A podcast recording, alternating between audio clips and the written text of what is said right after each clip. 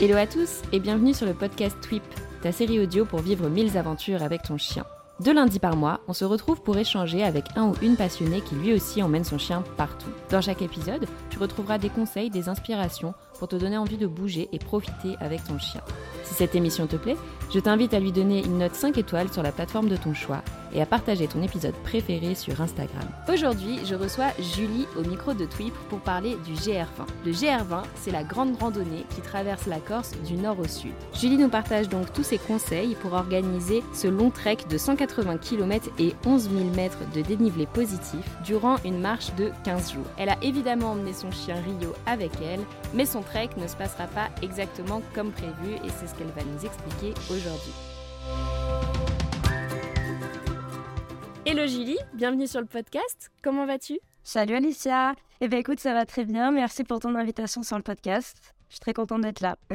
Je suis très contente que tu l'aies accepté. Donc euh, aujourd'hui, on va parler du GR20, une randonnée, enfin plutôt un trek assez mythique en Corse. Et avant de rentrer dans le vif du sujet, est-ce que tu voudrais bien te présenter? Oui, bien sûr.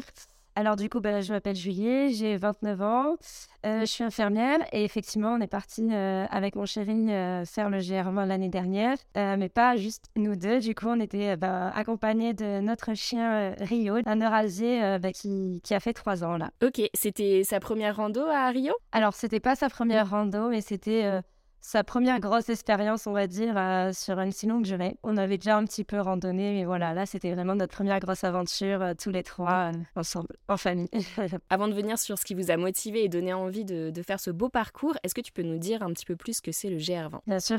Alors du coup, déjà pour commencer, pour ceux qui ne savent pas, GR, ça signifie grande randonnée. Donc c'est un itinéraire qui est balisé pour bah, randonner à pied euh, sur plusieurs jours, voire euh, plusieurs semaines pour les plus motivés. Et du coup, le GR20, ça va être l'itinéraire qui va traverser la Corse euh, du nord au sud. Pour imager, c'est à peu près par la diagonale, en passant par les montagnes. Ça va faire en à peu près 16 étapes sur 180 km et 11 000 mètres de, dénivelé pour ce qu'on compte. Ok, donc un bon morceau. Ouais, une belle, une belle expérience de marche. ok, et du coup là c'était la première fois que vous faisiez un si long parcours avec Rio. Comment ça s'est passé? Est-ce que vous avez dû faire des étapes euh, en amont, enfin, tu vois, pour, euh, pour appréhender un peu la, marche, euh, que ce soit pour vous ou, ou pour votre chien, enfin, parce que j'imagine qu'un si grand parcours, ça s'improvise pas. En fait, déjà, faut savoir que l'envie de faire le GR20, ça nous est venu avant qu'on ait Rio. à peu près 2019, on a, en fait, j'ai des amis qui ont posté sur Facebook des vidéos et des photos de leur trek sur le GR20. Et en fait, ça m'a grave donné envie. j'ai toujours aimé un peu la nature, randonnée, tout ça, même si on n'en a jamais trop fait, en fait, avant d'avoir Rio. Vincent, lui, il avait déjà fait un petit peu euh, quelques parties euh, du GR20 avec sa famille quand il était plus jeune. Et du coup, euh, quand j'ai vu ses photos, ses vidéos, ça m'a donné envie. Je lui en ai parlé et en fait, ça nous a motivés tous les deux. On s'est dit, bah allez, ouais, pourquoi pas on va se lancer ce petit projet fou de partir faire le GR. Et en fait, il y a eu le Covid qui est arrivé juste après, fin 2019, début 2020. voilà, donc ça a compliqué un peu les plans. Et puis, bah, entre-temps, on a eu Rio aussi qui est arrivé.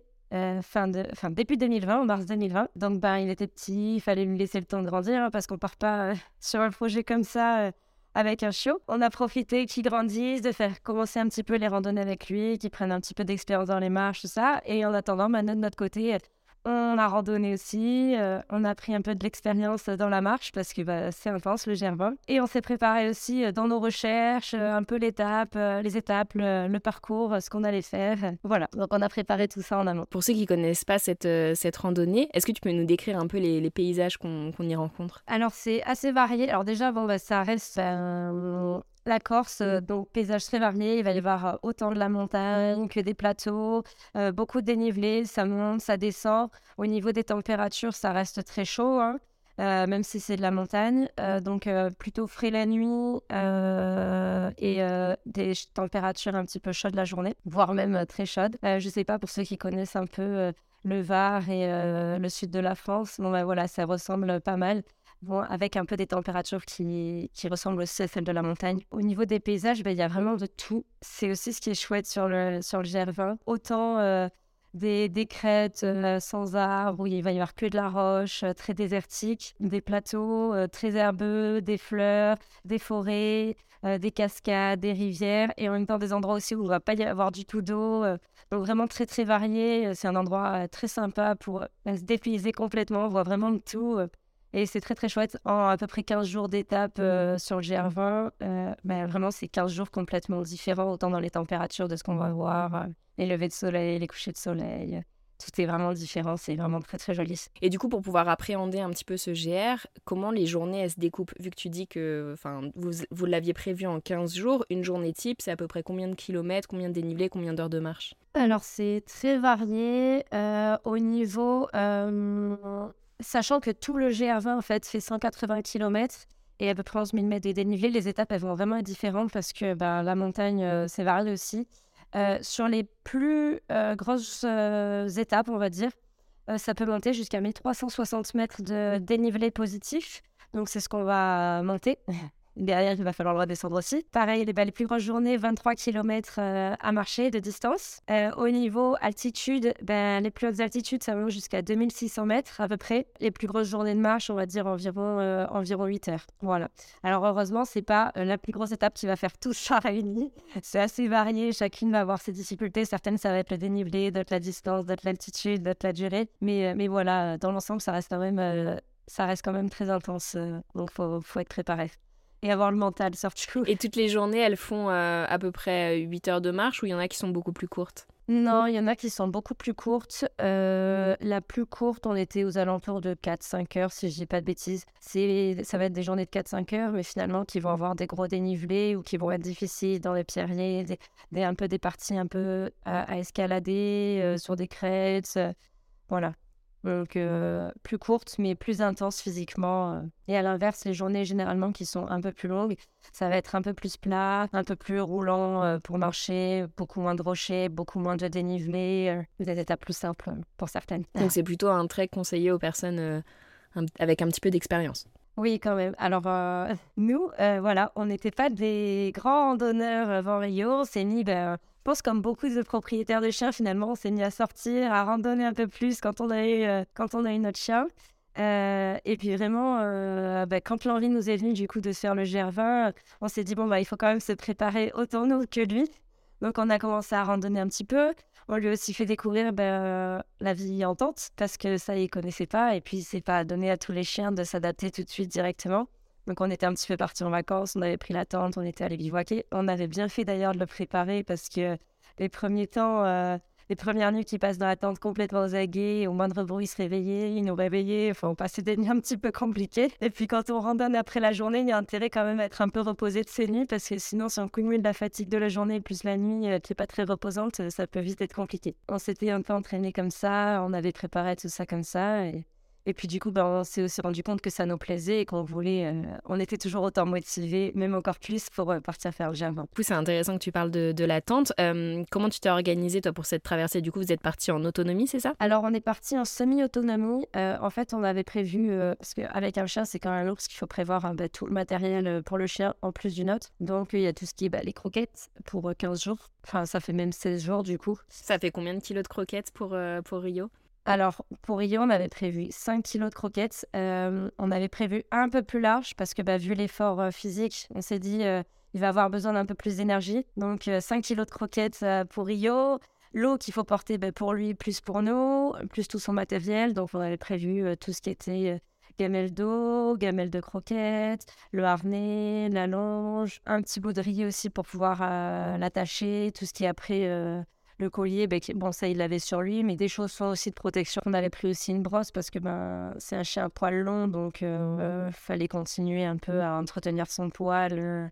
Euh, sur le GF, elle continue d'aérer. La muselière, parce que je vais y en parler aussi, mais pour les transports en commun, ben, important de l'avoir. On a petite pharmacie, euh, la tente, et puis notre matériel à nous, donc tout ce qui était les vêtements, le sac à dos. Donc on avait pris cette partie-là. Par contre, niveau nourriture, on avait pris uniquement des barres énergétiques, et après on faisait les repas euh, du soir euh, en refuge. Petit déjeuner, on prenait une barre énergétique avant de partir, de démarrer. la journée, quand on avait besoin, qu'on sentait un petit coup de on mangeait ça. On arrivait au refuge, ils avaient des petites épiceries, donc on mangeait, on grignotait un peu ce qu'ils avaient sur place. Des fois, on s'achetait un petit quelque chose à manger et selon l'heure, après, on passait directement au, dîner. Ok, donc vous mangiez pas vraiment le midi, mis à part des barres énergétiques, quoi. Ouais, non, on grignotait. Après, on n'arrivait pas trop tard dans la journée, donc selon l'heure, si on arrivait début d'après-midi, on passait à l'épicerie du refuge on s'achetait un petit quelque chose à manger. Bien souvent, il y avait du pâté, des choses comme ça, des trucs, des produits un peu locaux. Et, euh, et on grignotait un petit peu en attendant le repas du soir. Mais voilà, euh, on, avait, on était déjà bien chargé euh, avec nos affaires, avec le matériel pour Rio et la tente. Et du coup, c'est vrai qu'on ne voulait pas s'alourdir encore plus. Pour se rendre compte, j'avais 14 kg et demi sur le dos et Vincent, il avait 17 kg et demi. C'est quand même un bon poids déjà. On voulait pas s'alourdir encore plus en prenant des repas lyophilisés, tout le réchaud et tout ça. Je comprends. Parce que en termes d'équipement euh, de, de, trek, donc pour dormir, etc., vous aviez euh, une tente et des duvets optimisés pour ou c'était vraiment du matériel de bivouac? Alors, euh, on avait investi effectivement dans du matériel spécifique. Bah, du coup, pour le GR20, on s'était dit qu'on investissait finalement pour du long terme parce que ça nous avait déjà un peu plus les petits séjours qu'on avait fait avec Rio avant de partir sur le GR et que du coup on continuerait par la suite bon, sur des, des aventures plus ou moins intenses et plus ou moins longues, mais on continuerait à se servir de notre matos. Donc ouais, effectivement, on a investi. Du coup, on s'est acheté euh, bah, déjà nos tenues parce que c'est un investissement aussi au niveau technique, parce qu'on ne peut pas partir avec n'importe quoi sur le GR, ça reste la montagne. Il faut autant des vêtements euh, chauds que des vêtements euh, aérés pour quand il fait il fait très chaud. Et puis, en cas d'intempéries, de, pluie, de vent, il faut pouvoir un moment se, se couvrir. Bah, pareil, au niveau des chaussures, bah, les chaussures de randonnée, donc c'est l'investissement. Le sac à dos, bah, on va porter du poids, on va marcher pendant une quinzaine de jours, donc il faut avoir quelque chose de confortable, de pratique aussi, parce que tout notre matériel est rangé dedans. Si on doit prendre quelque chose, que c'est la galère à chaque fois, euh, voilà. Et euh, effectivement, du coup, au niveau de notre tente, pareil, on avait prévu déjà une tente trois places parce que ben, à nous deux, plus euh, avec le chien, sachant qu'en plus c'est un chien poil long qui a vite chaud, euh, il faut qu'il puisse un peu euh, ben, s'écarter de nous, avoir sa petite place à lui. Donc on voulait pas être serré dans une tente de place, à galérer avec nos affaires. Si jamais il pleuvait sur le GR20, on se retrouvait nos affaires à l'intérieur, le chien, nous deux ça aurait été compliqué. Donc, ça a été euh, un de nos gros investissements euh, parce qu'il faut quelque chose aussi qui soit bah, léger déjà par rapport à, bah, tout ce qu'on va avoir dans le sac, avoir du matériel le plus léger possible. Résistance parce que bah, les rochers euh, encore, c'est sol encore, c'est beaucoup de granit, beaucoup de pierres. Se retrouver avec une tente qui a été abîmée et trouée par, par la pierre et derrière après avoir une pluie, la tente qui prend l'eau c'est pas très chouette. Niveau couchage, on avait bah, des matelas. Nous, on avait investi dans des matelas euh, gonflables. Pareil, euh, un petit peu technique pour bien dormir quand même, pour être un peu isolé aussi euh, du sol et du froid du sol. Et après, bah, notre duvet aussi assez léger. Au niveau des températures, on avait pris des 0 degrés parce que la nuit, ça descend quand même assez bas sur GR, même si la journée, il fait très chaud. Au niveau du matériel, bien équipé. Ouais, c'est ce qu'il faut euh, dans tous les cas, euh, surtout quand, quand, on dort en tente. Il est quand même possible euh, de dormir dans les, dans les gîtes? Alors voilà, donc en fait, j'en ai pas parlé, mais du coup, le GR20, donc, il est divisé en 16 étapes, et sur ces 16 étapes, il y a à peu près des refuges, du coup, à la fin de chaque étape. Et en fait, il faut savoir que les chiens ne sont pas du tout autorisés dans les refuges. C'est pas du tout dog-friendly à l'intérieur. Et en plus, il faut savoir que le bivouac sauvage, il est complètement interdit sur le GR20, donc on est obligé de dormir aux alentours à des refuges. Donc, il y a des emplacements qui sont dédiés aux tentes pour ceux qui ne veulent pas dormir ou qui ne peuvent pas dormir dans le refuge. Donc, étant donné que ben, les refuges sont interdits aux chiens, nous, on a décidé euh, de louer des emplacements de tentes autour des refuges. Pour ceux qui n'ont pas de chien, ils peuvent aussi euh, louer euh, juste la tente sur place. Alors, au niveau des tarifs, pour le refuge, on est sur du 15 euros, donc pour ceux qui vont dormir à l'intérieur. Euh, ceux qui vont louer la tente avec euh, l'emplacement, du coup, pour une personne, ça va être du 18 euros. Donc c'est plus cher de louer une tente que de dormir dans le gîte euh, Ouais, c'est ça. Alors ça, en plus, c'est pour louer une tente avec l'emplacement, mais pour une seule personne. Parce que si c'est pour deux personnes, du coup, donc ça va être quand même une seule tente, mais du coup, deux personnes, on passe à 25 euros. Et la location euh, de l'emplacement simple, ça va être 7 euros. Donc, c'est pas donné, sachant que bah, c'est 7 étapes. Et euh, il faut savoir aussi que ça, c'est euh, les tarifs en réservant en avance. Parce que si tu réserves en arrivant sur place, tu rajoutes 5 euros à ces tarifs-là. En multipliant par 7 étapes, ça fait 16 étapes, pardon, ça fait vite un budget, du coup, rien pour l'hébergement. Et les 7 euros pour la location de l'emplacement, c'est par tente du coup? C'est par tente, mais c'est par personne aussi. C'est-à-dire que si dans la tente, il y a deux personnes, il faut payer deux fois 7 euros. C'est pas juste l'emplacement tente, en fait, ça va être aussi euh, l'accès aux sanitaires, douche, WC, et euh, un peu si on veut utiliser euh, tout ce qui est la partie cuisine et se servir un peu du matériel qui est à disposition. Donc en fait, c'est surtout pour, pour l'eau et, tout ça voilà, qu'on va payer ce petit, ce petit tarif. Pour les chiens, c'est gratuit. Il n'y a pas de supplément. Et donc ça, c'est les refuges euh, qui sont affiliés au parc euh, naturel régional euh, Corse. Et après, il y a quelques refuges qui sont privés où là, c'est des tarifs sont euh, libres. Ça va tourner plus ou moins autour de ces tarifs-là. Généralement, un chouïa plus cher, mais euh, ça va suivre. C'est kiff-kiff. Et comment tu fais euh, pour savoir si c'est un gîte privé ou affilié au GR Alors, en fait, du coup, ben, tu as le site du PNRC, donc du parc régional, te permet du coup de réserver pour les refuges qui sont affiliés au parc. Tu vas pouvoir réserver en ligne. Et en fait, tous les refuges que tu ne vas pas trouver sur le site, c'est des refuges privés. Donc, il va falloir, toi, faire tes recherches de ton côté pour pouvoir les contacter euh, pour euh, réserver tes emplacements, euh, c'est de leur refuge. Ok, je sais pas si, si tu as l'info ou pas, mais si on prévoit de faire le GR20 hors saison, parce qu'il me semble qu'il y a une saison assez bien définie, est-ce que est-ce que les emplacements sont également payants ou comme il n'y a pas de gardien, on peut, euh, se... on peut installer son bivouac proche d'un gîte? Ouais, Alors effectivement, ouais, le GR20, les refuges du coup euh, du GR20 euh, sont ouverts de fin mai à début octobre, grosso modo. Ça change d'une année sur l'autre à quelques jours près, mais voilà, dans l'ensemble, c'est ça. Et en fait, c'est pour te donner les, périodes où il y a un gardien sur place, où tu vas du coup avoir accès bah, à l'intérieur du refuge avec quelqu'un bah, qui va t'accueillir, qui va proposer des repas, avec une épicerie qui va ouverte où tu pourras te réapprovisionner si tu veux être plus ou moins en autonomie dans tes repas ou compléter un peu ce que tu manges dans la journée. Un site aussi qui va être euh, préparé où tu vas avoir euh, l'accès un peu plus à l'eau chaude, entre guillemets, eau chaude parce que c'est pas toujours le cas, plutôt tiède voire froide, mais où tu vas avoir un peu accès à tous les sanitaires, où ça va être entretenu, tout ça. Après, en dehors de ces périodes, tu peux toujours te rendre euh, sur le GR20, faire le GR20. C'est plus compliqué parce que ben, ça reste en montagne. Donc, euh, il y a de la neige, euh, l'accès est plus compliqué, les refuges restent ouverts, enfin accessibles plutôt, mais il y aura personne sur place. Là, je pense que tu dois pouvoir, comme bah, dans la plupart des refuges, même en métropole, tu dois pouvoir accéder avec ton chien, pouvoir t'abriter, rentrer. Évidemment, ben, comme partout, hein, on respecte les lieux.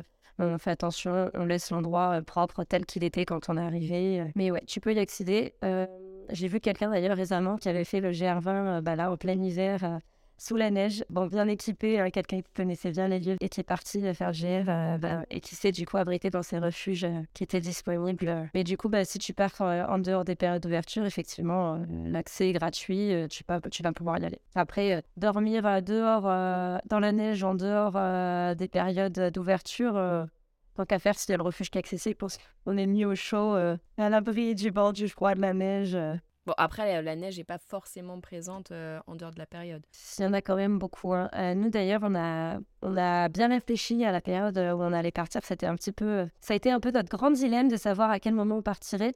Parce que, ben, en plein été, c'est sûr, il n'y a pas de neige. Mais euh, en fait, il fait très, très chaud. Et nous, ben, on a un chien poil long, donc compliqué pour lui de suivre, sachant que les températures en journée, bah, c'est un peu comme celles euh, du sud de la France. Euh, on monte à 30-35 degrés euh, facilement, voire plus au soleil. Début de saison, bah, là, il y a des endroits où il y a encore de la neige. Parfois, il faut un peu s'équiper, crampons, piolets.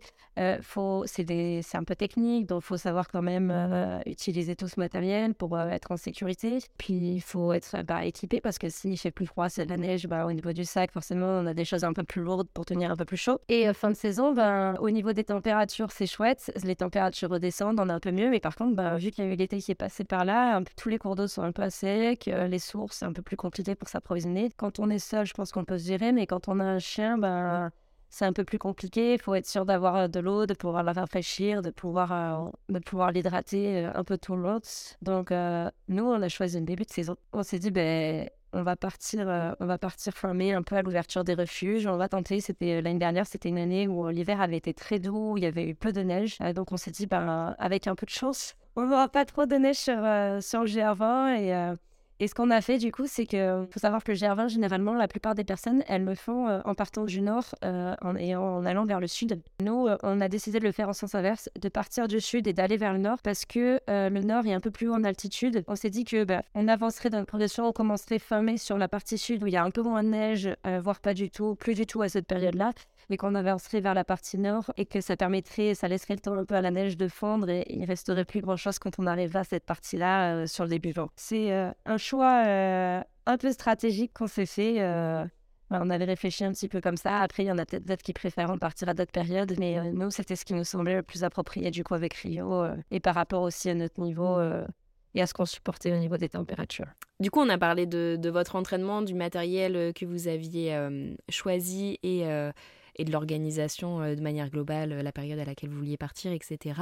Euh, du coup, je reviens un petit peu en arrière. Comment vous êtes allé en Corse et comment ça s'est passé pour Rio? Nous, on a de la chance d'habiter du côté de Toulon. Donc, il y a des bateaux qui partent de Toulon pour se rendre en Corse. Alors, il faut savoir que pour aller en Corse, il y a deux possibilités, donc le bateau ou l'avion. J'ai vu dans un de tes podcasts, du coup, avec Laura et son chien Koda, vous aviez déjà parlé bah, du transport en avion pour, pour aller en Corse. Tout à fait, c'est le tout premier épisode.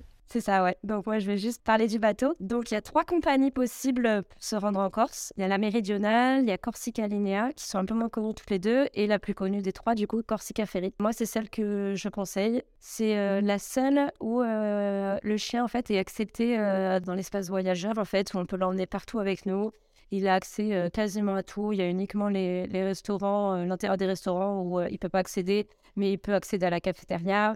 Euh, il y a des cabines qui sont spécifiques que l'on peut réserver du coup euh, pour, euh, pour dormir, pour se poser et où du coup le chien est accepté. Sur le bateau, il y a de la moquette un petit peu partout et en fait ces cabines elles sont spécifiques. il y a un revêtement dans une sorte de, de lino qui permet de mieux nettoyer pour l'hygiène. voilà. Le chien est censé être muselé sur le bateau. Alors il y a une tolérance. La plupart des gens ils muselent pas. Moi je l'avais mis autour du cou. les gens sont très sympas. si le chien est cool, franchement ils nous disent rien ils acceptent totalement que le chien soit pas muselé. Mais voilà, dans le règlement, il faut savoir que normalement, il faut avoir euh, le chien muselé sur le bateau. Par contre, évidemment, chien toujours attaché, on va pas laisser le chien déambuler sur le bateau n'importe où, ça peut être dangereux pour lui, il pourrait tomber à l'eau, euh, pour le perdre parce que le bateau est très très grand. On ne laisse pas aller embêter les gens. Voilà. Si le chien est un peu stressé, un peu bruyant, ça, on essaye de s'isoler un petit peu, de se mettre à l'écart. Ça peut être impressionnant pour les chiens qui ont jamais pris le bateau. Il y a beaucoup de monde, il y a d'autres chiens, il y a du bruit, il y a bah, le mouvement de la mer aussi. Voilà. Donc, euh, faire attention, euh, attention à ça. Euh, chose très sympa aussi, sur le bateau, il y a deux espaces, peut-être même plus, mais moi j'en ai repéré deux. Espaces hygiéniques pour les chiens qui permettent bah, aux chiens d'aller faire leurs besoins. C'est une sorte de petit carré sur le pont avec des galets, un petit poteau métallique pour, pour que les chiens puissent faire pipi, lever la patte. Donc, c'est bien fait. Je vous avoue, il n'y a pas beaucoup de chiens qui arrivent à faire pipi dessus, à faire leurs besoins dessus. Euh, moi, je sais que Rio, euh, on avait prévu, on l'a fait faire ses besoins, on avait fait la petite balade hygiénique avant de monter sur le bateau. Dans le petit espace hygiénique, il n'a jamais voulu faire. Euh, heureusement que la traversée dure pas trop longtemps, mais c'est pas évident pour tous les chiens de faire à cet endroit-là. Je sais qu'il y en a beaucoup qui aiment faire dans l'herbe et tout, donc le petit galet sur le bateau, c'est pas l'endroit le plus idéal. Mais voilà, c'est déjà très cool d'avoir ça. Après, euh, ce qui est chouette aussi sur le Corsica Ferry, c'est que chiens de première catégorie et chiens de deuxième catégorie, ils sont acceptés. Par contre, eux, c'est muselière, muselière obligatoire. Donc, c'est vraiment très chouette. Ça permet bah, à tout le monde, du coup, de se prendre en Corse. Hein. Au niveau du tarif, on est sur 17 euh, euros pour le chien. Donc, euh, franchement, je trouve que c'est totalement, totalement accessible. Pour nous, franchement, ça dépend vraiment de la période. Ça peut être accessible, une petite centaine d'euros, voire moins par personne comme ça peut vite monter euh, très très cher, 200, 300, 400, 500 euros euh, selon la période, selon si on se prend au dernier moment. Un trajet euh, plus ou moins rapide. Si on prend la cabine, pareil, ça rajoute aussi un peu bah, financièrement. Si on prend le véhicule aussi, ça rajoute. C'est la possibilité de prendre sa voiture aussi pour se rendre, pour se rendre en Corse. Donc voilà, les tarifs vraiment peuvent varier, être très accessibles comme très très cher. Euh. Oui, un peu, un peu comme l'avion au final, c'est super variable. Et le trajet dure combien de temps? Ça dépend d'où on part. Il y a plusieurs points de départ de France ou d'Italie. On est parti de Toulon et après, selon où on arrive en Corse, parce que pas tout le monde va faire le GR en Corse, hein, selon où on arrive en Corse, ça va faire varier la distance. Il y a plusieurs points d'arrivée en Corse et tu peux du coup avoir un trajet entre 5 et 14 heures selon le lieu de départ, le lieu d'arrivée et euh, si tu pars de jour, de nuit, euh, je sais que de nuit, euh, ça navigue euh, un peu plus lentement. Nous, on a fait euh, Toulon-Porto Vecchio. Alors, je suis désolée pour le mauvais accent très métropolitain que j'ai. Les Corses qui m'écoutent, désolée. Hein. On a eu une navigation qui a duré 12 heures, si je dis pas de bêtises. Donc, nous, on, avait, on a décidé de faire un voyage sur la nuit. On est parti en fin de journée vu qu'on habite du côté de Toulon, du coup, euh, il y a la grand-mère de Vincent qui nous a déposé à la gare maritime, du coup, avec Rio. Fin de, fin de journée, fin d'après-midi, aux alentours de 17h. On avait l'embarquement à 18h. Ça nous permettait un peu de défouler Rio, faire la dernière petite, euh, le dernier petit pipi, tout ça. Le détendre un petit peu, le défouler un petit peu avant de partir. Donc, on est monté sur le bateau, on a embarqué, il vérifie les papiers, bien pensé à prendre euh, carnet de vaccination et passeport. moi, j'avais pris les deux, mais je crois que juste le carnet de vaccination ou passeport, ça suffit pour le chien. Donc, il vérifie les papiers. Après, ben, tout le monde embarque. Lui, on s'était calé sur le pont, regarder la mer. il, il, aimait bien regarder. Il, faisait un petit peu sa commère et regardait comment on montait. Il y a le départ du bateau, euh, du ferry qui se fait. Donc c'est très très sympa à regarder. Euh, on est en hauteur, c'est des très gros bateaux. Donc euh, on a vraiment toute la rade qui est visible. C'est très joli à voir. Et après, vu qu'on avait réservé notre cabine, étant donné qu'on passait la nuit sur le bateau, on est allé vers la cabine tranquillement. On a installé nos affaires. on a mis un peu à l'aise Rio. On lui a présenté, montré un peu les lieux. Tout de suite très à l'aise. Il est monté sur le lit. Il s'est calé.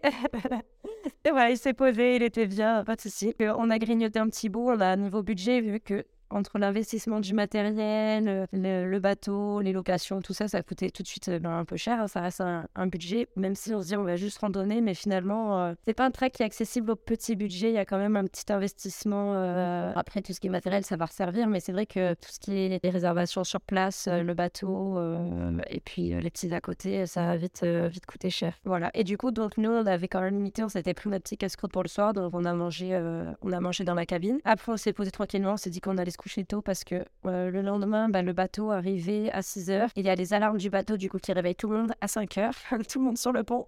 Donc, euh, pour libérer les chambres, on a fait une heure avant, avant la descente du bateau. Et donc, on est arrivé vers 6 heures euh, pour débarquer à Porto Vecchio. Donc, au niveau du premier trajet, ça s'est passé comme ça. Ensuite, ce qu'on avait fait, c'est que je m'étais pris quand même quelques temps avant, mais j'avais réservé un taxi pour qu'on se rende au point de départ du GR20. parce que sinon, il y avait quand même beaucoup de marches. Et on s'est dit, bon, on a quand même le GR20 dans les pattes qui, qui va suivre si on commence à randonner euh, encore avant d'y aller, euh, ça, va, ça va nous compliquer un peu la tâche. Donc du coup, j'avais réservé un taxi quelques semaines euh, avant. Faut s'y prendre quand même on avance parce que bon, un taxi dog friendly, c'est pas évident à trouver. J'ai passé pas mal d'appels, ça a été très compliqué. On renvoyait vers d'autres personnes qui m'ont envoyé vers d'autres personnes. Donc j'ai mis un peu de temps à trouver quelqu'un qui, a accepté de, nous prendre avec le chien. Surtout que c'est pas un petit chien qui rentre dans un petit sac pour, euh, pour protéger tout ça. Donc on a fini par trouver un monsieur qui a été très sympa, qui a accepté de nous prendre. Alors évidemment, on paye un petit supplément parce que ben, forcément, euh, prendre un chien dans la voiture derrière, ben, au monsieur, ça lui demande ben, de repasser, nettoyer sa voiture, aspirer tous les poils, tout ça. Donc perte de temps, perte de clients. Donc voilà, ben, pareil, là, à prévoir, ça coûte un peu plus cher que si on est juste euh, des humains. Mais franchement, euh, très sympa de savoir qu'il y a des taxis qui, qui acceptent de prendre le chien parce que sinon, ça aurait compliqué un petit peu la chose aussi. Je sais qu'il y en a qui font euh, du stop pour aller jusqu'au point de départ en partant du bateau, qui vont jusqu'au point de départ en stop. Mais bon, là encore, on s'est dit on est deux avec un chien, les gros sacs à dos et tout. Enfin, ça peut être plus compliqué, on peut perdre beaucoup de temps. On arrivait, on arrivait tôt le matin en Corse et en fait, on voulait vraiment profiter euh, du fait que ce soit tôt pour euh, commencer très rapidement euh, le GR20 à la fraîche parce que la journée, elle chauffe, très très vite. Quoi. Super. Du coup, là, vous arrivez au point de départ et qu'est-ce qui se passe? Donc le taxi nous dépose. Ensuite, donc euh, une petite marque. Donc en fait sur le sur le GR20, comme sur beaucoup de randonnées, en fait, c'est des, des tracés. Donc le tracé du GR20 en Corse, euh, c'est des bandes euh, rouges et, blanches. Donc on suivait nos petites traces, on commence. Donc il faisait à peu près frais parce que finalement il était déjà 7h30 le temps qu'on arrive sur le point de départ. Il faisait... ça avait déjà commencé à bien se réchauffer. Et en fait Rio trop content. Au début on l'avait un petit peu attaché pour lui montrer qu'il fallait pas non plus qu'il court dans tous les sens et qu'il commence déjà à se fatiguer parce que les chats ils sont trop contents d'être dehors d'être dans la nature. Euh, et puis, ils vont dans tous les sens. Ils font euh, beaucoup plus de kilomètres que nous. Ils partent en avant, ils reviennent nous voir, ils repartent, ils reviennent. Et, euh, et c'est vrai qu'ils se fatiguent très vite. Donc, au début, on l'avait un petit peu attaché pour lui montrer qu'il fallait qu'il s'économise. Et puis, en fait, après, on l'a mis en libre. On croisait quelques personnes sur le GR. très chouette. Donc, on est parti un peu comme des fleurs, ce que je disais tout à l'heure, en regardant le paysage, en admirant, en prenant plein de photos, on s'arrêtait un peu partout. Et puis, finalement, on a vu le temps passer, les journées, la journée qui se réchauffe, de moins en moins de, cours d'eau, euh, on croit des gens fatigués et tout. Et là, on s'est dit, bon, ben, quand est-ce qu'on arrive? On n'a plus trop d'eau, il fait très chaud. Euh, on a explosé euh, le topo guide. Euh, ils avaient annoncé un peu plus de 6 heures sur le topo guide. Donc, c'est le petit livre qui référence les grandes randonnées. Et donc, on avait celui du Gervin et ils avaient annoncé 6 heures et quart, je crois, quelque chose comme ça. Et en fait, on était déjà à 7h30 de marche. Et on s'est dit, quand est-ce qu'on arrive? On s'est dit, on a un rythme, on a un rythme de débutant, c'est pas possible. Et en fait, euh, ben, on s'est fait une dernière grosse monte. Et puis, on est arrivé au refuge. Et là, on était soulagés euh, de dire, ah, ça y est, on est arrivé, on va pouvoir boire. on n'est plus obligé euh, de se rationner au niveau de l'eau. on va pouvoir se reposer et tout. Parce que ça avait été vraiment une journée ben, finalement intense émotionnellement parce qu'on a beau se préparer au GR20. On sait, on voit partout les témoignages des gens qui nous c'est difficile il y a du dénivelé, euh, le physique, oui, ça compte l'entraînement, mais le mental, il va faire beaucoup. Euh, et on a beau savoir tout ça, voir tout ça, se renseigner, se mettre un peu en condition, mais en fait, euh, tant qu'on n'y est pas, ben, on ne se rend pas réellement compte de, de, la difficulté de la réalité. Et là, on se dit, ah, ouais, c'est ça qui nous attend pendant, pendant tous ces jours. Donc, on était très contents d'arriver au refuge euh, et très contents de se reposer. Et, on s'est dit, bon, les prochains jours, il va falloir euh, qu'on se booste un petit peu, qu'on prenne finalement un peu moins de temps. Et voilà, il va falloir, il va falloir y aller, quoi, si on ne va pas se faire des grosses journées. Et puis surtout, ce qui nous inquiétait le plus, c'était qu'on était arrivé très tard. Il avait fait très chaud. On commence euh, assez bas, hein, parce que cas ça reste ça reste assez bas euh, au, niveau, euh, au niveau de l'altitude. Et du coup, bah, forcément, le temps d'arriver un peu dans les montagnes, ben, il, fait, il fait un peu plus chaud que quand on est euh, dans les hautes altitudes. Donc, ça va être un petit peu compliqué pour Rio, les, les, les moments en plein soleil. Donc, on s'était dit, bon, il va falloir adapter un peu nos journées, partir un peu plus tôt, voir vraiment plus tôt et pour arriver bah, le plus tôt possible dans la journée et pas être au gros pic de température, pas être en train de randonner en plein soleil avec le chien. Voilà, donc première journée, ça a été vraiment...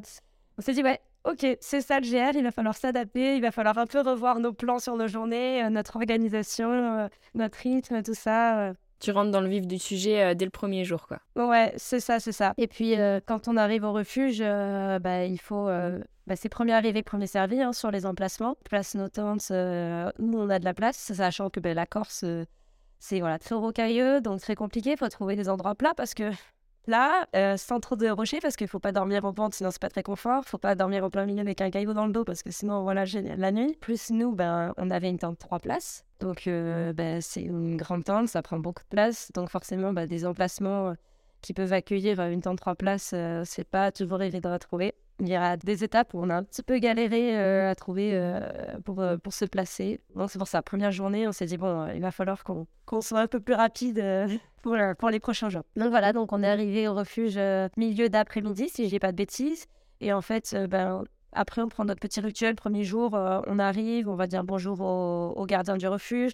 On a réservé du coup nos repas pour le soir. Parce que nous, du coup, on avait décidé de, de manger les plats préparés par, par le gardien voilà. Ah oui, la chose importante à savoir aussi, c'est que bah, du coup, les budgets, euh, parce que j'ai parlé du tarif euh, des locations euh, des emplacements bivouac, mais les repas sont pas donnés aussi. Mais finalement, quand on sait comme c'est compliqué pour eux de se faire réapprovisionner, on comprend plus, plus les tarifs.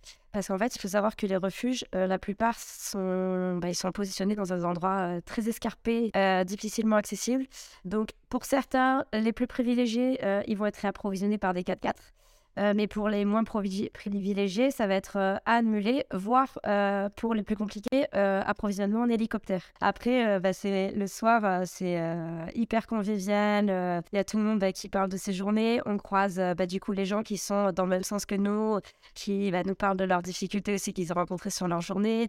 On, on croise les gens qui sont au sens inverse du coup. là, en l'occurrence, qui sont sur la fin. Eux, ils viennent d'atteindre leur, leur dernier refuge. Demain, c'est leur dernière journée. On voit qu'ils sont à la fois très content de finir, euh, épuisé, et en même temps, euh, on voit qu'il bah, y a toute l'émotion aussi de, finir cette grande aventure qui est, qui, est, très très chouette à vivre. Donc il y a, y a tout ça, c'est vraiment très sympa d'échanger avec tout le monde, de partager ces moments-là. on mange généralement très tôt. Pour les refuges les plus on a mangé plus tôt, ça a été aux alentours de 18h. Et les plus tardifs, je crois, ça a été vers 20h. Grosso modo, à 21h, il y a tout le monde qui est couché, qui dort, voire même avant. Tout le monde est bien fatigué de la journée.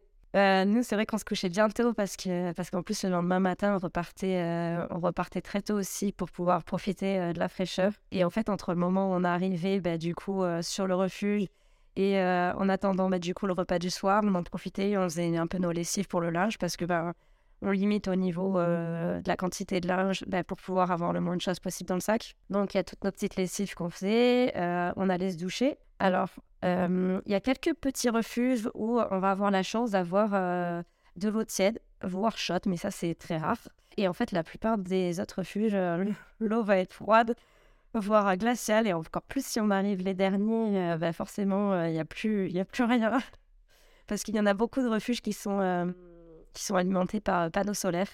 Donc, ben, c'est pareil, hein, l'eau, l'eau va chauffer. Premier, premier arrivé, premier service, c'est un peu comme les emplacements de tente. Donc, la plupart du temps, on a eu droit à, des douches glacées.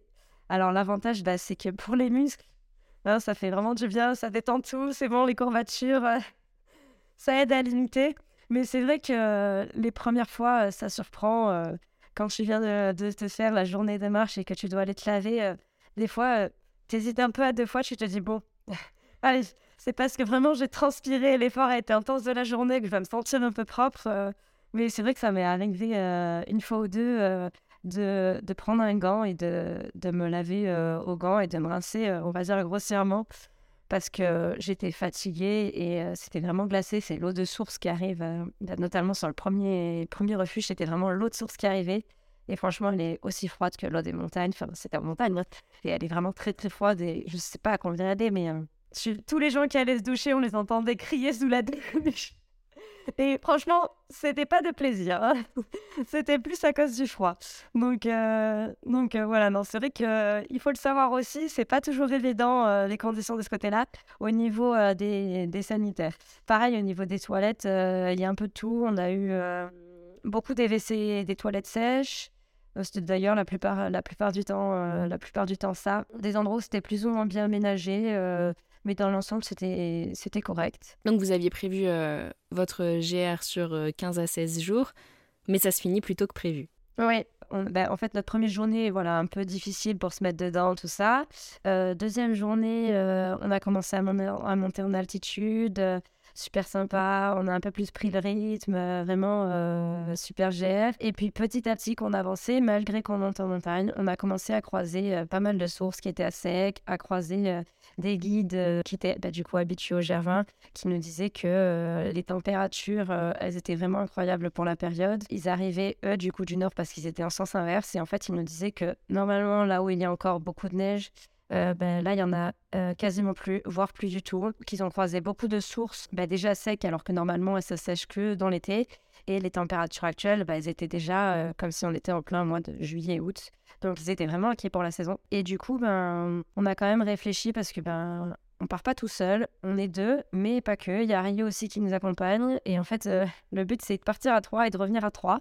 Donc ça, c'était dès le jour 2 où vous vous êtes posé des questions? Non, on s'est posé des questions, si je dis pas des bêtises, aux alentours du jour 4. Et du coup, euh, on a réfléchi, on a quand même discuté et on s'est dit, euh, ouais, euh, les guides nous ont dit qu'il faisait déjà euh, très chaud, que la partie nord, euh, il y avait déjà plus de neige, et en plus qu'ils annonçaient bah, des augmentations, des augmentations pardon, de température sur, la, sur la semaine suivante. Ils annonçaient plus 5 degrés en moyenne. Et en fait, on s'est dit, ouais, ça va pas être possible avec Rio, parce que on passait des super moments, on se levait très tôt, on arrivait du coup quand même assez tôt finalement, on avait réussi à trouver notre rythme et à s'organiser sur nos journées. Mais en fait, plus 5 degrés en plein soleil, parce que la partie nord, du coup, c'est beaucoup des crêtes sur les rochers, avec un peu moins d'ombre, un peu moins de cours d'eau, du coup aussi. Et on s'est dit, ouais, ça va être trop compliqué. Et, il ben, il faut pas qu'il y ait un accident, il faut pas qu'il fasse un coup de chaleur, parce que ben, là, l'accès au vétérinaire, c'est un peu plus compliqué, quoi. Hein. Je me vois mal appeler un hélicoptère pour, euh, pour emmener le chien chez le veto. Enfin, à mon avis, c'est compliqué. Donc, euh, donc voilà, fallait penser aussi à ça. Euh. Et donc, oui, je crois que c'est le cinquième jour. on s'est dit, bon, ben, on finit notre première moitié du GR20, donc qui se termine du coup à la fin du septième jour. Est-ce qu'on arrive, en fait, le GR20, du coup, il est divisé en deux parties, le sud et le nord.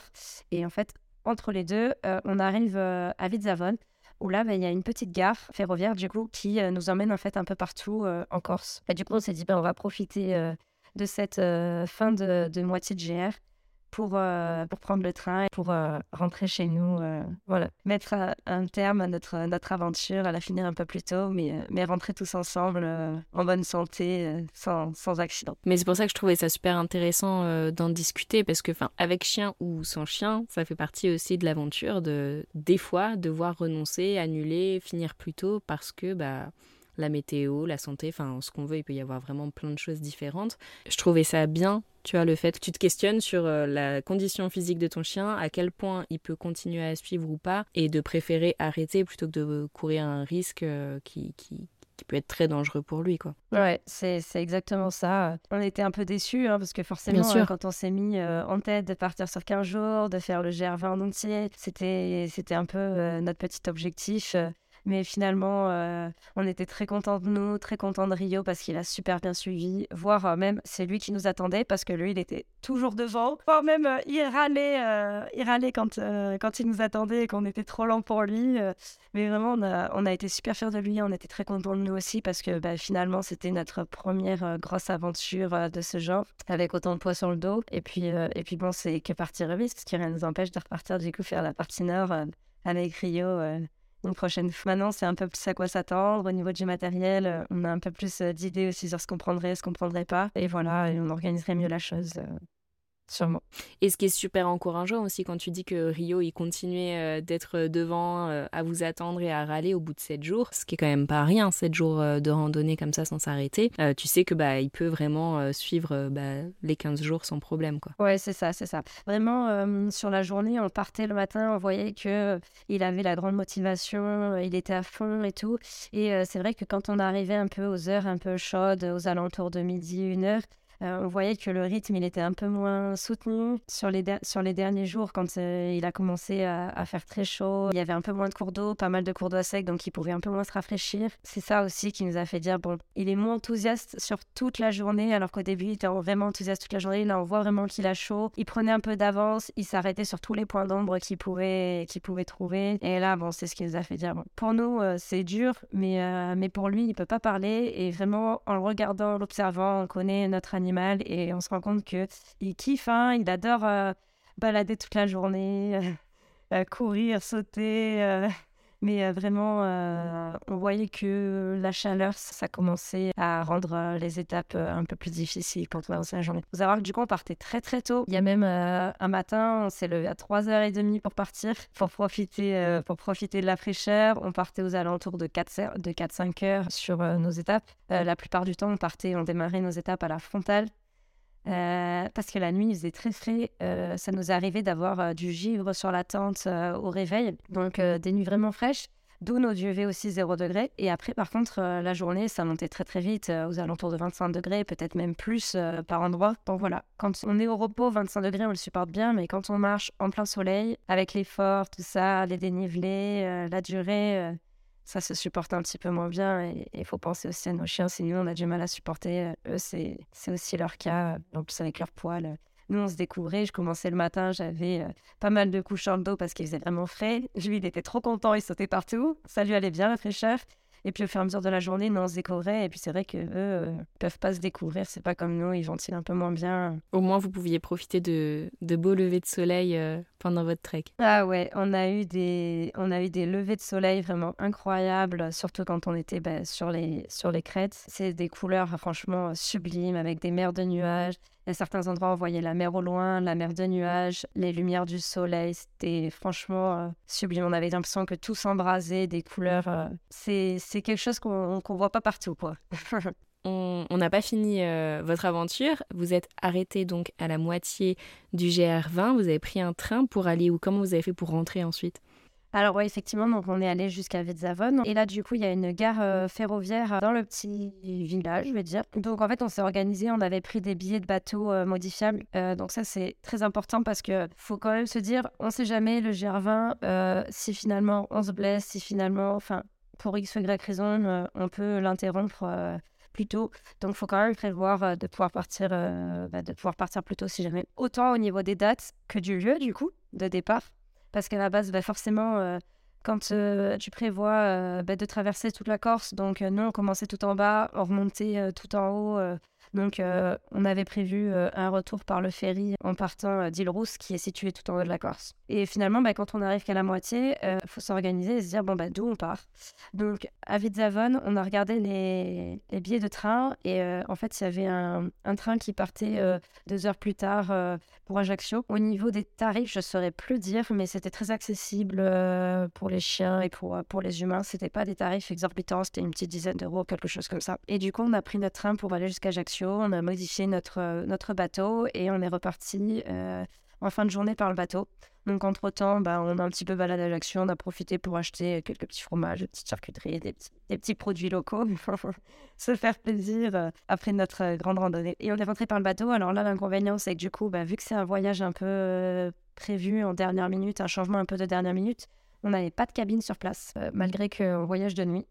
On avait essayé de voir à l'accueil s'il euh, y avait eu euh, des désistements un peu de dernière minute, voir si on pouvait récupérer, mais il n'y avait rien eu. Donc on s'est calé un peu dans un coin du bateau. Il y a beaucoup de personnes finalement, pour ceux qui ont, déjà pris le bateau euh, pour aller en Corse, ils ont déjà dû voir des personnes qui se calent dans un coin tranquillement pour se reposer.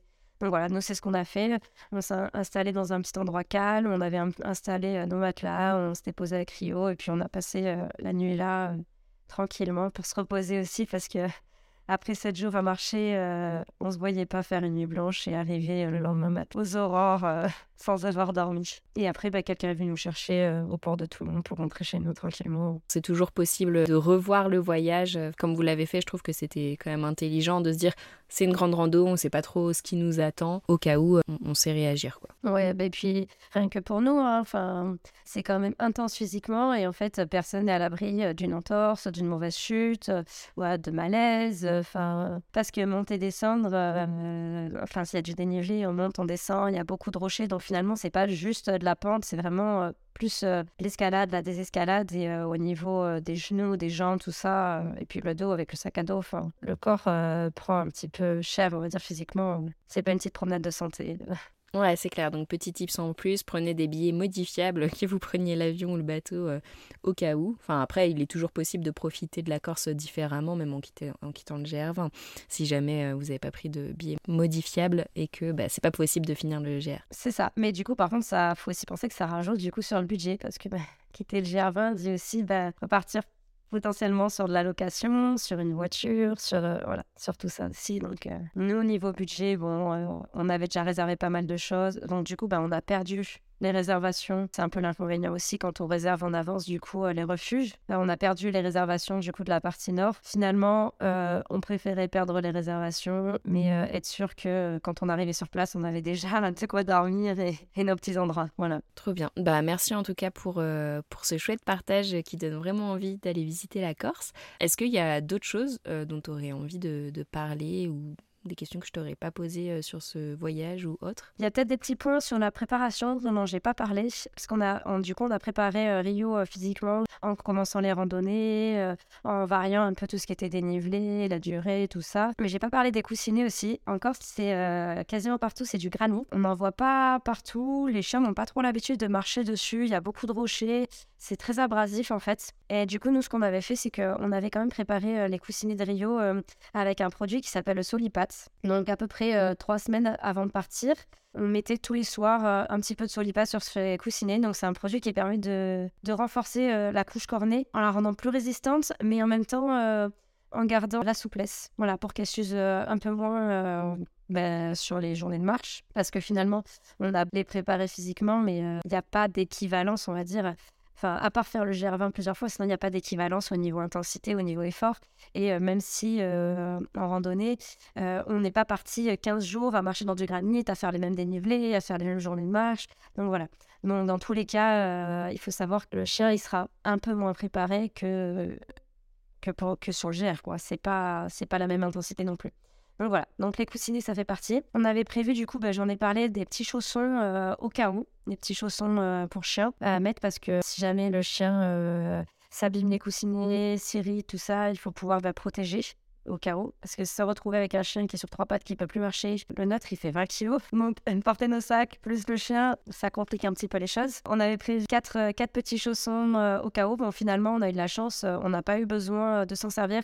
Il y a eu une étape où ça avait été beaucoup d'escalade dans les rochers, beaucoup de sauts sur des rochers en granit, où à la fin de la journée, ça avait été un petit peu irrité. Et en fait, sur, sur toutes les étapes, en fait, quand on arrivait en fin d'étape, je lui mettais du baume hydratant je ramassais bien un peu tout. Euh, et du coup, euh, le lendemain de cette étape où il avait eu les coussinets irrités, ben, finalement, ça avait été nickel. Il était à l'aise. Ça avait vite cicatrisé et j'ai pas eu besoin de lui mettre ces petits chaussons. Mais il faut quand même les prévoir. J'avais parlé aussi de la muselière. Les transports en commun, donc du coup, le bateau, chien de catégorie, faut le mettre. Sinon, pour les autres chiens, c'est toléré que ce soit pas mis, même si dans le règlement, ils le demandent. Mais sinon, ils ont une bonne tolérance là-dessus. Ils acceptent que les chiens ne le portent pas. Nous, on avait prévu la muselière, bon, déjà au cas où on nous la demanderait, mais aussi euh, pour le taxi, si jamais ben, monsieur du taxi, euh, il a peur des chiens, il préfère qu'on mette la muselière. Et du coup, euh, si jamais on prenait le train en cas d'arrêt inopiné légère, donc on a bien fait puisqu'on s'est retrouvé à prendre le train à moitié de parcours. Et dans le train, par contre, gare et train, c'est muselière obligatoire. alors, ce qu'on avait fait, on avait pris une petite muselière en tissu. Alors moi, c'est pas ce que je conseille préfère euh, celles qui sont bien aérées, bien ventilées, euh, où le chien peut halter, tout ça. Il faut faire aussi économie de poids, économie de place. Il nous fallait quelque chose qui soit pliable, qui soit très léger. Donc on avait pris une petite muselière en tissu qu'on avait pris du coup dans une taille euh, un petit peu grande. On s'est dit, bon, la scratchera un peu large. En réalité, euh, ça l'empêchera pas de mordre s'il doit mordre parce qu'elle est un peu grande. Mais bon, on connaît notre chien, voilà, il est très cool et tout, il n'y a pas de souci de ce côté-là. Et du coup, ça lui permettait euh, d'ouvrir la gueule, d'allaiter. Et on avait préparé ça parce que nous, il n'est pas habitué à ça. Donc, on avait habitué à porter la muselière quelques jours, euh, quelques jours avant. Et du coup, ça s'est très bien passé dans le train quand il a fallu lui mettre. Mais c'est vrai qu'il faut aussi penser à ça parce que bah, pas beaucoup de chiens sont habitués à porter la muselière. Et quand on se retrouve en dernière minute à devoir prendre le train et qu'on nous dit Ah, bah c'est muselière obligatoire, si on l'a pas, ça peut être compliqué. Et en plus, bah, si le chien n'est pas habitué, ça peut être un moment de stress en plus pour lui, si en plus il ne connaît pas le train. Après, évidemment, moi je conseille aussi un petit check-up euh, veto euh, pour contrôler. Euh, voir avec le veto si le chien est apte à, bah, partir sur le jardin parce que c'est quand même très intense. nous, par précaution, on avait fait faire une petite écho cardiaque à Rio. Après, ça, c'est pas obligatoire, mais c'était euh, par choix personnel. Euh, je me suis dit, si on fait un malaise cardiaque euh, sur le GR, j'ai pas envie de perdre mon chien pour une bêtise. Enfin, je préfère pas partir dessus s'il n'est pas apte à le faire. Et une petite séance d'ostéopathie avant et après l'IR. Avant, bah, du coup, pour le mettre en condition, vérifier que tout aille bien, qu'il n'y ait pas de blocage. Et après le GR, parce que bah, pareil, ça a été très intense. Il faut le remettre un petit peu d'aplomb, lui faire du bien, des petits massages, tout ça. voilà, on l'avait un peu chouchouté. Après, ben chose que j'ai pas parlé aussi. Il y a des petites choses qui me viennent aussi au fur et à mesure, mais euh, l'entretien du poil, l'entretien du poil. Alors bon, pour les chiens qui ont du poil court, c'est un peu moins, euh, un peu moins compliqué à gérer, mais pour les chiens qui ont des poils longs, euh, moi je conseille vraiment aux gens de bien faire un entretien du poil un peu poussé avant de partir. ceux qui sont qui n'ont pas trop l'habitude, qui savent pas trop, qui n'hésitent pas à aller voir un toiletteur pour un peu aérer le poil. Mais ceux qui peuvent faire ça à domicile, c'est totalement possible aussi. Nous, on avait bien shampooiné avant de partir, on avait pulsé donc c'est un gros sèche-cheveux euh, pour animaux, pulser le poil pour bien aérer, bien décoller le poil mort. Parce que bah, du coup, euh, quand on part à des périodes où il fait un petit peu chaud, poil aéré comme ça, ça permet vraiment que bah, ça ventile un petit peu mieux, ils se rafraîchissent un peu plus, euh, voilà, ils ont un peu moins chaud. Donc important aussi de ce côté-là, et c'est pour ça aussi qu'on avait pris une petite carte sur le GR, ça nous rajoute un petit peu de poids, mais ça permettait de continuer un peu à aérer son poil, à continuer d'enlever le poil mort, parce que bah, on était en pleine nuit, et bah, forcément le poil mort qui s'accumule un petit peu, ça garde la chaleur et ça respire un petit peu moins pour eux. Donc, faut penser aussi à ça. si je peux aussi donner un petit conseil avant de prendre le bateau, du coup, pas tous les chiens ont l'habitude déjà de prendre le bateau, mais aussi pas tous les chiens supportent les transports en commun et supportent le bateau. Donc, il faut bien penser à donner un petit repas léger plusieurs heures avant aux chiens ça limite un peu le mal de mer et les vomissements. Parce que s'ils n'ont pas l'habitude, que vous savez pas comment votre chien va réagir, euh, c'est pas cool euh, s'il a le mal de mer qui vous vomit un peu tout le, tout le voyage. Bien penser à le défouler aussi euh, bah, avant de prendre le bateau parce que ça dure longtemps, une petite dizaine d'heures. Bien penser à le défouler, à lui faire faire sa petite sortie hygiénique aussi parce que ben pas tous les chiens vont accepter de faire sur le bateau dans le petit, dans le petit coin réservé.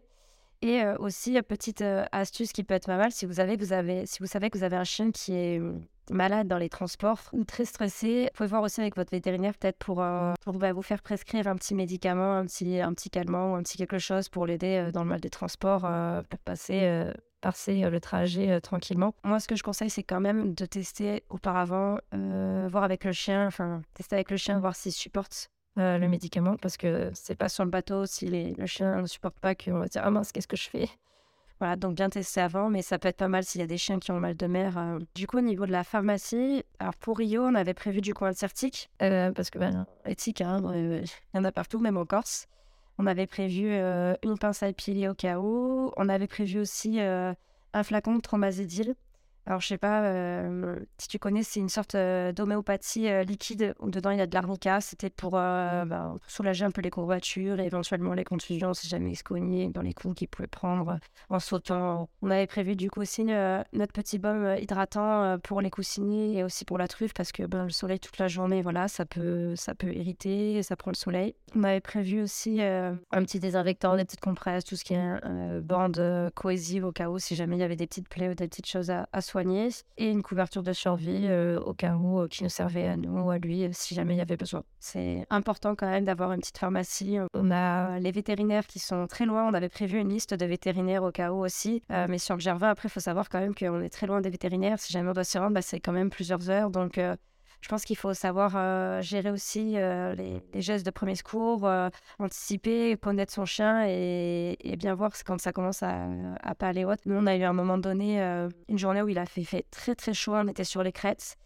pas du tout d'eau sur l'étape et on avait fait énormément de pauses parce qu'on voyait que Rio souffrait un peu plus de la chaleur. Et c'est vrai que du coup, ben, on le rafraîchissait bien en mouillant les pattes, les aisselles, l'entrecuisse, le ventre, tout ça. on faisait beaucoup de pauses. Mais voilà, euh, faut, faut connaître aussi les, signes d'un coup de chaud, parce que si notre chien il fait un coup de chaud, enfin voilà, faut pouvoir gérer, euh, pouvoir euh, assumer le truc. Donc, bien anticiper, bien connaître tout ça justement pour anticiper et ne pas arriver jusqu'au coup de chaud, ne pas arriver jusqu'à la blessure. Ouais, c'est clair. Hein. Essayer d'un peu tout prévoir. Quoi. Ouais, ouais, ouais. Je crois que j'ai un peu fait le tour. Bah, merci beaucoup pour ton retour d'expérience. Je pense que enfin, toutes les personnes qui, qui prévoient un GR20, en tout cas avec leur chien, ont vraiment toute l'info euh, nécessaire. Si jamais euh, les personnes qui nous écoutent auraient d'autres questions à te poser, euh, où est-ce qu'ils pourraient éventuellement te contacter? Bah, Ils peuvent me contacter sur Instagram par exemple, sur mon compte Fluffy en vadrouille. Et après, bah, qu'ils n'hésitent pas. J'avais mis un peu quelques posts pour parler du Gervin, mais qu'ils n'hésitent pas à venir me poser des questions. Il n'y a pas de souci, j'y répondrai avec plaisir. Après, si jamais euh, ils veulent d'autres infos, euh, moi j'avais fait mes recherches euh, ben, sur Internet. Hein. Donc il y a deux sites qui sont vraiment bien faits. Il y a le site gr20-info.com où ben, c'est sur ce site-là finalement que j'ai pris la plupart des, des, infos. Alors là, c'est très général. Hein. C'est plus pour le GR20 et pas pas tant pour le GR20 avec son chien, mais déjà, ça nous donne pas mal d'indications. C'est vraiment très bien fait, très complet. Et après, euh, sur Facebook, euh, pour échanger avec les personnes, il y a euh, le groupe GR20 Infini, où là, c'est très général. Voilà, ça va être pareil, accessible. Enfin, c'est pour tout le monde, même les gens qui n'ont pas de chien. Et un autre groupe qui s'appelle Sur le GR20 avec mon chien, où là, bah, du coup, ça va être vraiment les propriétaires de chiens qui ont fait le GR20 ou qui, qui veulent le faire avec, avec leur toutou. Et du coup, qui vont parler de leurs expériences, poser leurs questions. Euh, et je trouve que c'est pas mal intéressant. Euh. Nous, on s'est beaucoup appuyé euh, sur ces, groupes-là. Voilà. Après, sur Internet, il y a beaucoup de personnes qui ont mis des petits témoignages et des blogs, tout ça. Voilà. On prend les infos un peu partout et on trouve son petit, son bonheur. Et après, bien sûr, le topo du coup, de Corse sur le GR20 qui est très bien fait aussi, euh, qui nous a un peu compliqué la tâche d'ailleurs parce que du coup, euh, il était fait en sens inverse de, ce de, notre, de nos étapes, du coup, qui partaient du nord et, qui allaient vers le sud. Donc, il a fallu qu'on remette tout à l'envers quand il nous parlait des descriptions, des tracés, tout ça. Il a fallu qu'on réfléchisse pour remettre dans le sens. Mais voilà, euh, qui est bien fait aussi, qui est très intéressant. Et puis, pas hésiter à échanger avec les locaux, sur le GR20, discuter avec avec les gardiens des refuges, avec les guides qu'on peut croiser, puis avec euh, les gens qui sont en sens inverse, qui nous donnent plein d'infos. Ce qui est, très marrant, c'est que quand euh, on, croisait, euh, on croisait des personnes en sens inverse sur le GR20, on en avait beaucoup qui nous disaient Ah, vous êtes bientôt arrivés, vous êtes bientôt arrivés. Et puis en fait, une heure plus tard, on est toujours en train de marcher et, et on n'est pas du tout arrivé. Et en fait, il nous restait 2-3 heures de marche. Sur le GR20, on a, on a croisé un monsieur qui était aussi accompagné de son accompagné de son chien, qui avait démarré bah, le même jour que nous et du coup qui a fait le GR20 euh, en même temps que nous. On se suivait d'étape en étape. Il n'avait pas du tout le même style de chaque nous. Il avait une sorte de petit euh, Jack Russell très vif, euh, très dynamique. en, traction. Il l'avait tout le long en traction. Et bien souvent, c'était marrant parce qu'il partait euh, avant nous.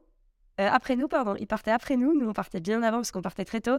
Il nous doublait sur le GR, sur l'étape. Et il arrivait bien avant nous. Et son chien, toujours à fond, toujours en train de sauter. Et je pense que lui, il est arrivé, euh, il est arrivé à la fin de son GR. Son chien craignait un peu moins, un peu moins la chaleur que, que le nôtre. Euh, et, ça nous avait fait beaucoup rire. Ce monsieur, bon, il était bien plus entraîné que nous. Il nous avait dit que pour s'échauffer pour euh, le GR20 pour commencer, il était descendu de Belgique en vélo juste avant de commencer. Donc voilà, pas du tout le même, euh, le même rythme que nous. Et c'était très drôle, ça nous a fait rire, très sympathique. Et on discutait beaucoup, on échangeait beaucoup sur nos chiens et sur comment ils vivaient l'aventure. Et il était très content de faire, de faire ça aussi avec son chien. On a croisé peu de chiens sur le GR20 d'ailleurs, j'en ai pas parlé. On a croisé 4-5 chiens peut-être. Bien, souvent, euh, les gens euh, qu'on croisait, du coup, qui n'avaient pas de chiens, euh, ils étaient hyper sympas. Tout le, monde, tout le monde était très content de croiser des chiens. ils étaient même curieux, ils nous posaient plein de questions sur comment on vivait, on vivait l'aventure, tout ça, comment le chien vivait le truc. Et on avait beaucoup d'encouragement. On a croisé finalement ben, personne qui râlait, parce que c'est vrai que selon les endroits où on peut aller, ils peuvent râler qu'il y a des chiens qui les dérangent.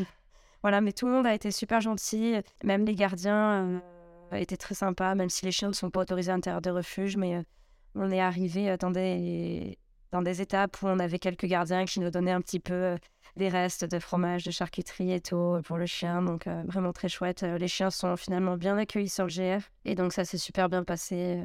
Et tous les gens qui faisaient le GR avec leurs chiens étaient très contents de, de partager l'aventure avec eux. Voilà. Et nous aussi d'ailleurs, très contents. Trop bien. Bah, merci beaucoup euh, Julie pour, euh, pour ton retour et, ton témoignage. Et, euh, et bah, je te dis à bientôt. Eh ben oui, à bientôt avec plaisir. ciao, ciao. Merci beaucoup d'avoir écouté cet épisode jusqu'au bout, ça me fait très plaisir. J'espère qu'il t'a plu et si c'est le cas, n'hésite pas à laisser une note 5 étoiles sur la plateforme de ton choix. Si tu découvres Twip en même temps que cet épisode, Twip, T-W-I-P, est une application dog-friendly qui te permet de découvrir plein de spots accessibles aux chiens en France et ailleurs. Tu peux la télécharger sur le store de ton choix, dès maintenant elle est 100% gratuite.